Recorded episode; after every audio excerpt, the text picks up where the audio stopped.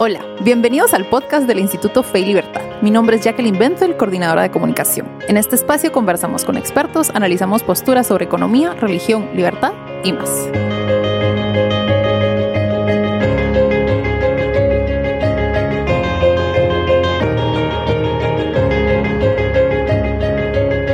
Bienvenidos a este nuevo episodio del podcast Fe y Libertad. Hoy me encuentro con José Molina Calderón, quien es economista graduado de la Universidad de San Carlos de Guatemala, con experiencia en investigación económica en el Banco de Guatemala. Ha ocupado cargos directivos, cargos ejecutivos de dirección en empresas lucrativas y no lucrativas, perdón, y desde 1985 publica la columna semanal Economía para Todos en Prensa Libre. A partir de 2010 es miembro numerario de la Academia de Geografía e Historia de Guatemala y actualmente forma parte de su junta directiva. Es autor de los libros De Trapiche a Ingenio, La aventura de una empresa familiar. Un siglo y seis lustros de banca, bancos y banqueros, 1877 a 2007, Aspectos económicos de las constituciones de Guatemala 1812 a 2012 y su más reciente publicación y el tema de este episodio, Empresas familiares en Guatemala, 50 casos en 200 años. Bienvenido, muchas gracias por aceptar nuestra invitación. Muchas gracias por invitarme. Entonces, si quiere, entramos directo en materia. Eh, como le contaba, yo tuve la oportunidad de asistir a la presentación del libro que realizó en la Universidad del Istmo y me llamó mucho la atención y eh, creo que eh, puede servirnos bastante a, pues a los guatemaltecos más que todo. Eh, entonces, si quiere, comenzamos con la primera pregunta. ¿Qué constituye una empresa familiar? Uno piensa normalmente, a mí se me ocurren los países, almacenes país, la cervecería o el grupo multi, multiinversiones, pero estoy segura que va más allá de eso. Sí, en, en Guatemala hay según el Banco de Guatemala, en una investigación que hizo hace unos años, 220 mil empresas que registraron. Y de ellas, el 80% son familiares, por otra investigación que, sea, que vamos a ver más adelante. Entonces, eh, la, la economía de Guatemala se basa en las empresas.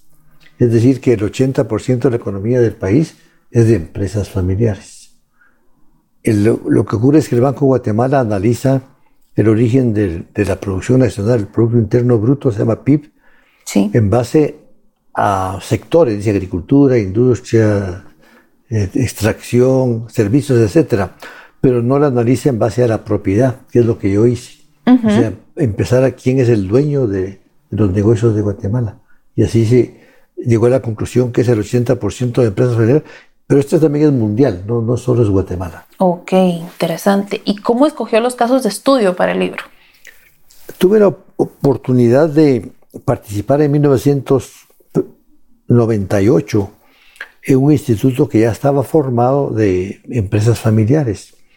Y empezamos a reunirnos con algunas personas interesadas y la directora ejecutiva hizo, en ese momento estaba concluyendo su tesis de graduación sobre empresas familiares, que fue la primera investigación formal que hizo en Guatemala, con una pequeña muestra que, que desarrolló. Desde ese entonces, eh, y partiendo de esa, de, esa, de esa, investigación, empecé a, a, tratar de juntar información de empresas familiares de Guatemala. Y aunque esto fue hace 21 años, sí, las primeras las conseguí en esa época, y después pues fui buscando y buscando, y, finalmente, pues en los últimos años ya logré avanzar más. En, el, la investigación se analizan 50 casos de empresas de Guatemala, pero repasando 600 nombres de gente que está vinculada a empresas familiares y que aparecen ahí las citas en donde se encuentran. Y, de esa manera eh, escogí 50 casos que cuando llevaba 45 ya hechos, pedí ayuda a los lectores de, mi columna que si podían apoyar eh, con cinco nuevos casos y así salieron esos casos. Los casos que usted menciona son casos que han trascendido más de 100 años, pero son empresas grandes. Sí. Pero las empresas grandes no llegan ni al 1% de las, de las empresas familiares. Interesante.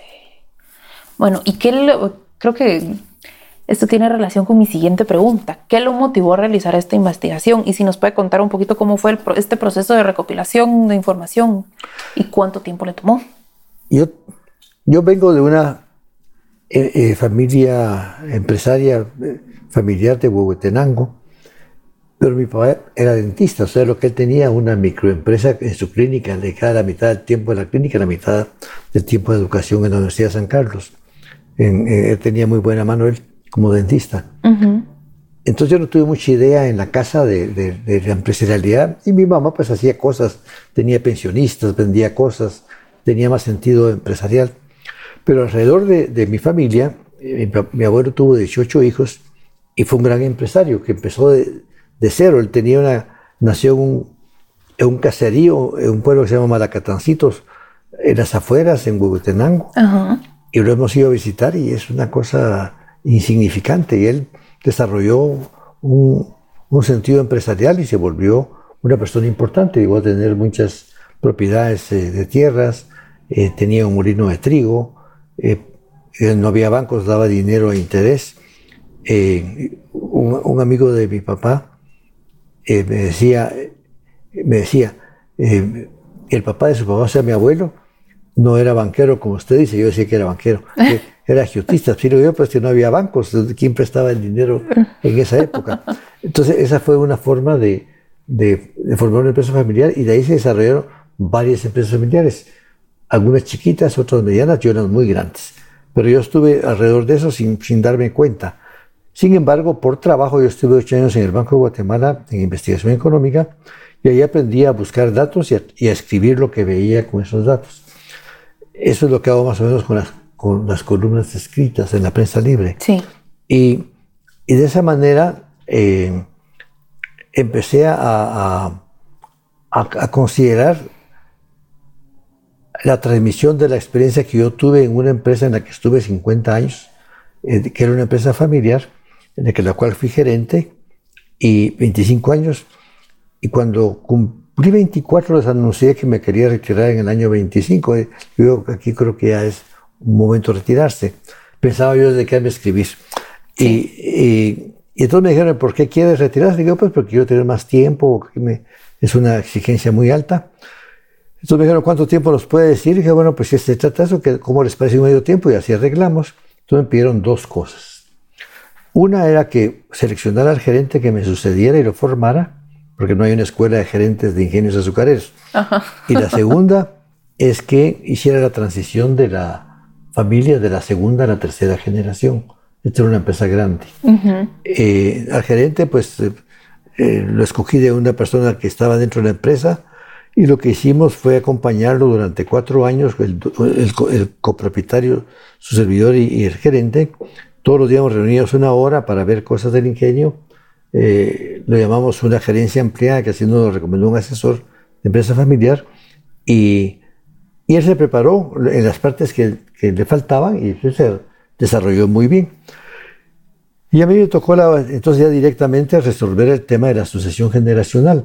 Yo había estudiado un poco eso y conocía algo ya, pues profesionalmente, pero nunca había estado en un proceso tan serio. Eh, y teníamos un asesor que, que nos ayudaba en desarrollo organizacional en la empresa, muy bueno, muy, muy bueno en todo sentido, y se nos murió. Entonces nos quedamos con, un duelo, con un duelo horrible, pues no sabíamos qué hacer. Entonces contratamos después una asesoría de empresas familiares que nos abrió un nuevo horizonte, que fue extraordinario fue el doctor Joan Ginebra, que falleció este año.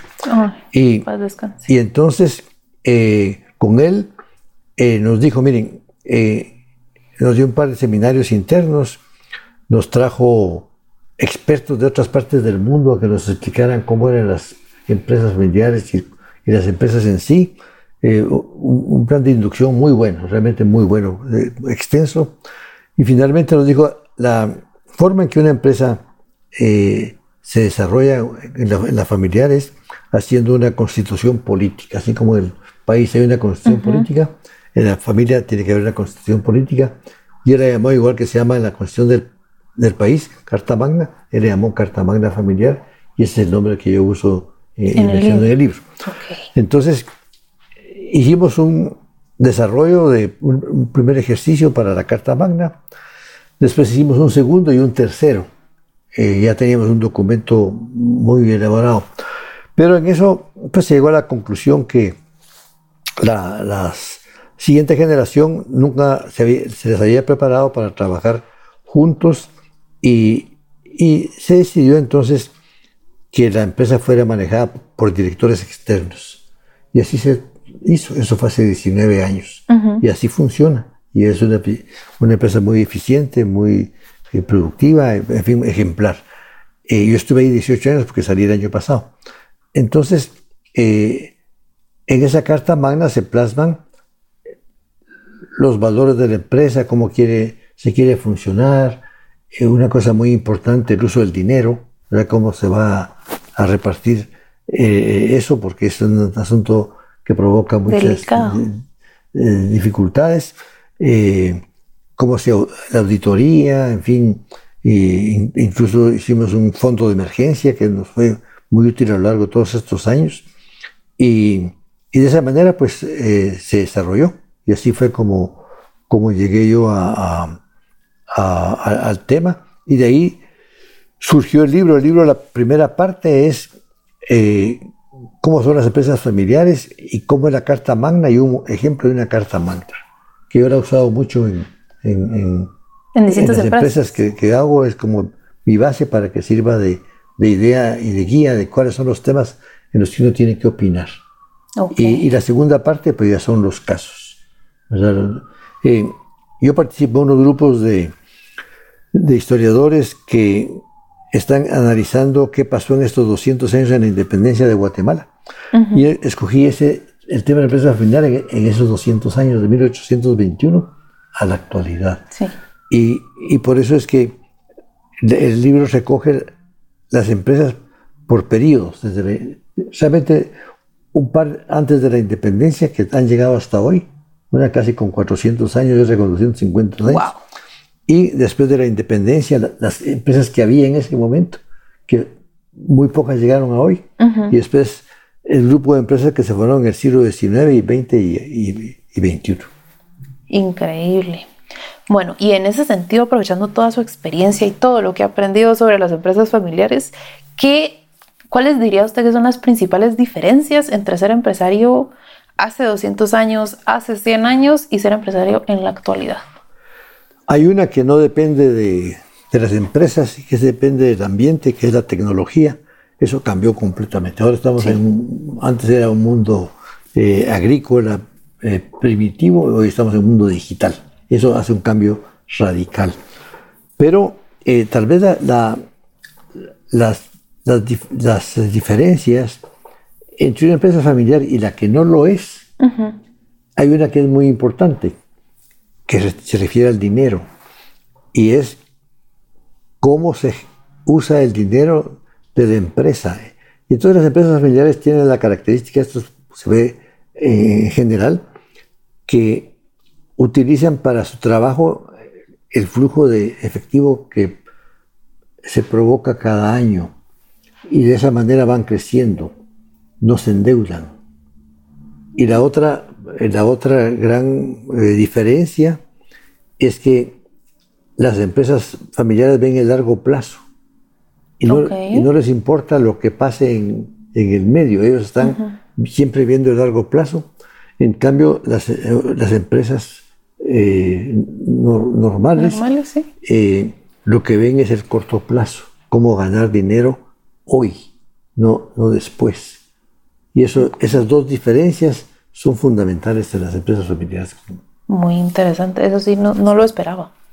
¿Y qué, eh, qué, buenas prácticas recopiló usted que pueda resaltar en estas empresas? Bueno, la más importante tal vez es la riqueza que es que la familia maneje la empresa. Porque eso es una diferencia también sustancial con, con, las otras empresas que no son familiares. Y, y, entonces ahí lo más importante es cómo preparar a, los hijos a, a, participar en la empresa y luego cómo hacer la sucesión de la primera a la segunda generación. Ok. Eso Perfecto. ¿Y habrá, em, hay alguna similitud entre las empresas familiares, entre todas las empresas familiares que han logrado perdurar a través del tiempo? La, la característica de las que han logrado eh, traspasar el tiempo es eh, que los accionistas de la familia, los dueños de la familia, se han sabido organizar para hacer las transiciones generacionales.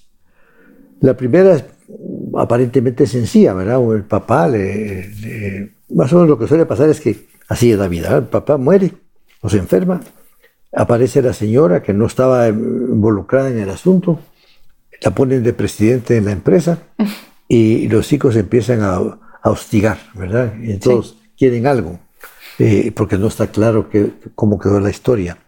Entonces, de esa manera eh, empieza. Y lo que hay que hacer ahí, pues, es hacer pues, la carta magna, establecer las reglas y, y precisar quién va a manejar la empresa. Eh, la, empresa más antigua de las que analicé, que era la Casa Riviaga, así la llamo yo, casi 400 años, esa llegó hasta hoy también. También todas estas empresas familiares que perduran no van en línea recta, ¿verdad? O sea, van, eh, agarran a la izquierda, agarran a la derecha, van buscando su, su negocio principal, que no es el primero que tuvieron, porque los negocios van cambiando. La familia de Sinena, que es la segunda que va por 260 años, cuyo actividad tal vez más visible hoy es el, el condado del Naranjo. Sí. Eh, ellos establecieron la, gran regla de las empresas familiares. La viuda del marqués de Sinena era una señora, eh, tercera esposa del marqués que había enviado dos veces consecutivamente y se encontró con un patrimonio muy grande por delante. Entonces ella lo que hizo fue llamar a dos cuñados y les dijo, yo tengo este problema. Eh, y ahí surgió el primer consejo familiar de, las empresas de Guatemala. Y entre los tres decidieron una regla de oro que aparentemente es tonta, pero, pero o, sabia, depende de cómo lo quiere ver uno, y es que las empresas las manejen los que saben. Okay. Entonces ellos dijeron, busquemos quién sabe. Lo que ocurre en las empresas familiares es que hay luchas de poder y no siempre el que sabe es el que queda mandando en la empresa. Entonces ellos establecieron esa regla, escogieron a 12, dos de los hijos del marqués, eh, y uno estuvo unos años y después solo quedó uno, y así continuaron la empresa. Perfecto. Y en ese sentido, creo que de esto ya hablamos un poquito, pero ¿qué papel juegan las empresas familiares en la economía guatemalteca? Usted mencionaba que el Banco de Guatemala estima que el 80% de las empresas son empresas familiares. Sí, lo que pasa es que Guatemala es un país de emprendimiento. Sí. Siempre lo ha sido así. Desde que yo tengo uso razón, así ha sido. Recientemente la Universidad Marroquín hizo un estudio sobre emprendimiento y, encontró 900 mil casos distintos. Impresionante. O sea, poder uno identificar 900 mil eh, situaciones diferentes. Eh, y uno lo ve, eh, por ejemplo, va uno a los mercados y, bueno, ve, hay una explosión de empresarialidad tremenda. Uno va a que es Altenango y es una explosión de comercio por todas partes. Lo que pasa es que son empresas pequeñas que tienen en Guatemala hay dos problemas y por eso no logran crecer. Una es las extorsiones que están haciendo pedazos a, las, a, las, empresas y, y, la otra es que tienen un capital muy pequeño. Entonces, entonces muere muy pronto ¿verdad? Y, no, tienen quien les, eh, quien les auxilie. Entonces ahí hay un campo por, por delante. No sé si hay algo más. Perfecto. Bueno, y para ir cerrando, ¿usted planea continuar investigando este tema? No, eh, no propiamente. Yo trabajo en este tema, pero este, esta investigación me tomó 21 años. Yo no voy a vivir otros 21. eh, eh voy, a, seguir con lo que se pueda, ¿verdad? Porque no, es, no, es, fácil. Pero para lo que ha servido, que eso me he dado cuenta, es que para dos cosas. Una, para que las empresas familiares hagan sus historias. Sí.